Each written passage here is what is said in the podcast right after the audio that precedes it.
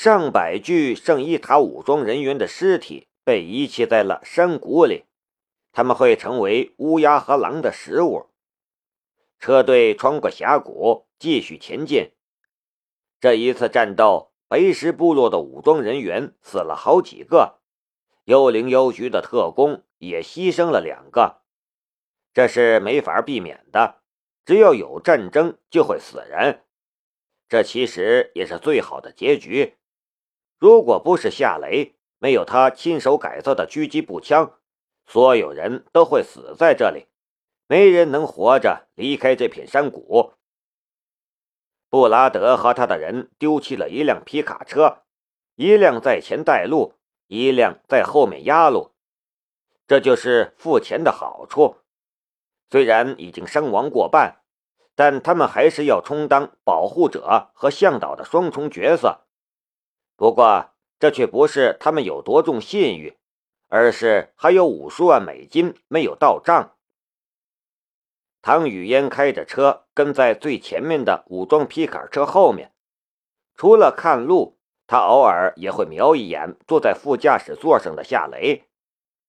也不知道是什么原因。每次看夏雷的时候，他都会想起夏雷的屁股，还有他从他的腿间窥见的东西，所以他也总是莫名其妙的脸红、尴尬和羞涩。夏雷倒没有注意到这些，他拿着一张地图看着，寻找目的地。地图是唐雨嫣的地图，上面用红色的记号笔画了一个圆圈。位置在巴米扬峡谷的深处，距离举世闻名的巴米扬大佛大约一百五十公里。圆圈标记的地方就是这次营救行动的目的地。照目前的速度，如果不发生任何意外的话，天黑的时候就能赶到了。人员越来越少，如果我们不能从原路返回，我们怎么回去？夏雷打破了车里的沉默。唐雨嫣说道：“你不需要为这种事情操心，我不是告诉过你吗？每一个行动都有好几种方案，这次也不例外。如果我们没法从原路返回，我们可以从瓦罕走廊回国。阿富汗与我们陆地接壤，瓦罕走廊也是古丝绸之路，我们可以从那里回去。”哦，夏雷只是淡淡的应了一声，他的视线再次落在地图上，扫过一个地名，心里也在暗暗的琢磨着：我爸肯定知道我来了阿富汗，他甚至有可能知道我参与了战斗，他会不会主动现身与我见面呢？如果他不现身的话。他会在什么地方？这些问题困扰着他。你好像有心事的样子，在想什么？唐雨嫣试探的道。夏雷收起了地图，笑着说道：“没什么，我在想怎么赖掉布拉德的五十万美金。”唐雨嫣却摇了摇头：“不能失去信誉。”不然以后谁还给我们做事？就算我们不从原路返回，我也会支付剩下的五十万美金。我们不缺钱，我们只缺朋友。然后他白了夏雷一眼：“你还真是一个守财奴，商人都是这样的吗？”夏雷只是笑了笑，他的目的只是转移唐雨嫣的注意力，他显然做到了。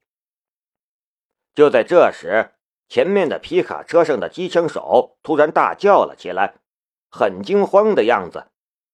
夏雷听不懂他说了什么，唐雨嫣却一声惊呼：“美军的无人机！”夏雷顿时被吓了一跳，他从车窗里探出了头去，抬头眺望，天空上果然出现了一个飞行物，高度大约三千米。发现他的机枪手只能看见一个模糊的形状，但夏雷却看清楚了他的一切。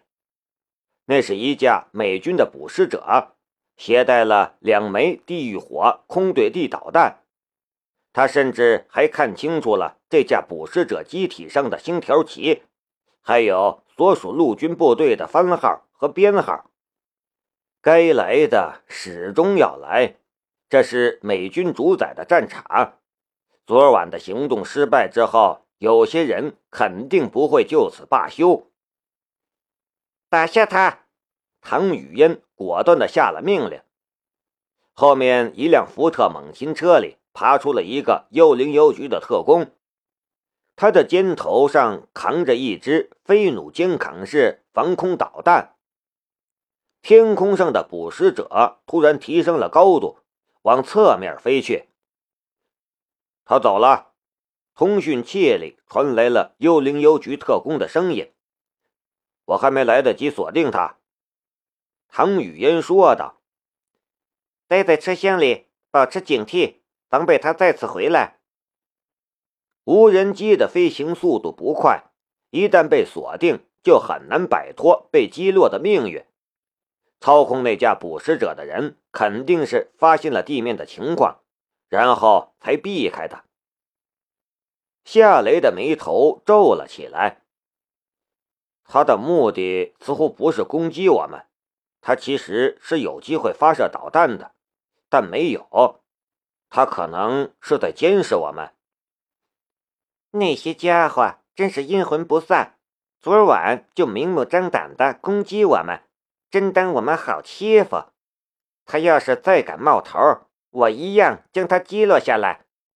唐雨嫣的眉宇间多了一抹煞气。夏雷没有搭腔，他看着天空，心事重重的样子。事情发展到这一步，他越来越确定，他已经被美国 CIA 盯上了。昨晚的神秘武装人员，还有刚才的捕食者，都是冲着他来的。刚才那架捕食者没有发射弹架上的地狱火导弹，那绝对不是 CIA 的人仁慈。而是他们不想要一具被烧焦的尸体，而是要抓活的。想到这里，一张熟悉的面孔突然浮现在了夏雷的脑海之中，他的心里也是一声叹息。CIA 想要抓我，不知道他有没有参与。他梁思瑶，一个他这辈子注定无法忘记的女人。如果梁思瑶也参与了这次行动，并在战场上相遇，他会向自己开枪吗？那架捕食者没有再出现，飞弩肩扛式防空导弹不是弹弓，他如果敢再出现，他铁定会变成一堆废铁。不过夏雷却相信，就算那架捕食者不来侦察。CIA 此刻也一定掌握着他们的行踪，通过美国的军用卫星系统。接下来的路程平静得多，一直到天黑都没有遇到异常的情况。前面就是巴米扬大佛的遗址，通讯器里传来了布拉德的声音：“我们在那里休息一下吧，我们的车需要加点油。”我们也需要吃点东西。唐雨嫣回应了他：“好吧，我们在前面休息半个小时。”车队在路边空地上停了下来。夏雷提着狙击步枪下了车。他现在是枪不离手，背包里也随时背着一大盒弹药。在这片土地上，只有这样，他才会感觉到一丝安全感。八米洋大佛就在眼前，但已经不是庄严神圣的巨大佛像了，而是一堆被炸碎的石头。只是从山体上还能看到容纳佛像的石窟，非常壮观。白石部落的武装人员开始忙活了起来，他们给车辆加油，往水箱里添水，有的则拿出食物分发食物。幽灵妖局的特工们也没有闲着，有些在检查车辆和武器装备的情况，有的则取出干粮和水分发下去。夏雷也领到了一份，那是一袋高热量的牛肉干和一瓶矿泉水。拿着食物之后，他往八米阳大佛的遗址走去。屁股上的伤并没有好，他走路的姿势显得有点别扭。你去干什么？唐雨嫣好奇地看着夏雷。夏雷回头看了他一眼：“方便？有问题吗？”唐雨嫣笑道：“没问题，你小心一点，不要被蛇呀什么的咬去了什么东西，然后你就方便不了了。”夏雷无言以对。两人越来越熟，玩笑的尺度也越来越大了。夏雷在一块岩石后面解决了问题，然后继续向巴米扬大佛的遗址走去。他并不是虔诚的佛教徒，但八米阳大佛遗迹所散发出来的古老而沧桑的气息，却勾起了他的好奇心。这可是有着一千五百多年历史的奇迹，既然路过了这里，他怎么着也要去看看。两尊大佛相距四百米，东面一座，西面一座，东面的被彻底炸毁。西面的也被炸得千疮百孔，但还残存着躯干，面前能看见佛身。夏雷往西面的大佛走去，来到大佛脚下，他仰望着失去佛头的佛身，心中充满了敬畏。一千五百年前的人们用双手和铁锤缔造了这个奇迹。但圣伊塔武装人员却用炸药将它摧毁。一种信仰为什么不能容下别的信仰呢？静静的看了一会儿，夏雷收回了视线，准备回到车队中去。却就在他准备离开的时候，大佛脚掌上粘着的一块白乎乎的东西进入了他的视线。那是一块。被嚼过的口香糖，谁这么缺德，居然干出这种没素质的事情？然而，却就是这块粘在佛像脚上的口香糖，让夏雷激动了起来。在白沙瓦的时候，那个俄罗斯女人用口香糖向他传递了父亲的信息。在这个荒无人烟的地方，突然又看到了被人嚼过的口香糖。这意味着什么？已经是很明显的事情了。夏雷跟着走了过去，扯下了粘在大佛脚上的口香糖。他轻轻捏了一下，里面果然藏着一卷硬硬的东西。他跟着捋开口香糖，找到了藏在里面的便签纸。展开便签纸，一段熟悉的字迹。顿时进入了夏雷的视线。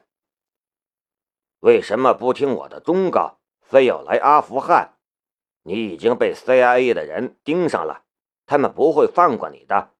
你们的目的地是白匈奴的部落拜火部落。我知道现在已经无法阻止你去那个地方了。到了那里之后，你撇开你的朋友，我会让叶莲娜与你见一面。这张纸条的字迹是父亲夏长河的字迹。夏雷环守四周，左眼的能力瞬间开启，黑暗对他来说根本不存在任何视力上的影响。这一刻，他甚至能看见一千米外在沙砾上爬行的蝎子，可是他唯独没有看见他的父亲夏长河和那个金发俄罗斯女郎。叶莲娜，喂，你搞定没有？唐雨嫣的声音传来。我们该出发了，马上来。夏雷应了一声，转身往车队走去。这一次，他吃掉了便签纸，但没有再吃下那块口香糖，只是随手将它扔在了岩石的缝隙之中。白匈奴的部落那是一个什么样的地方？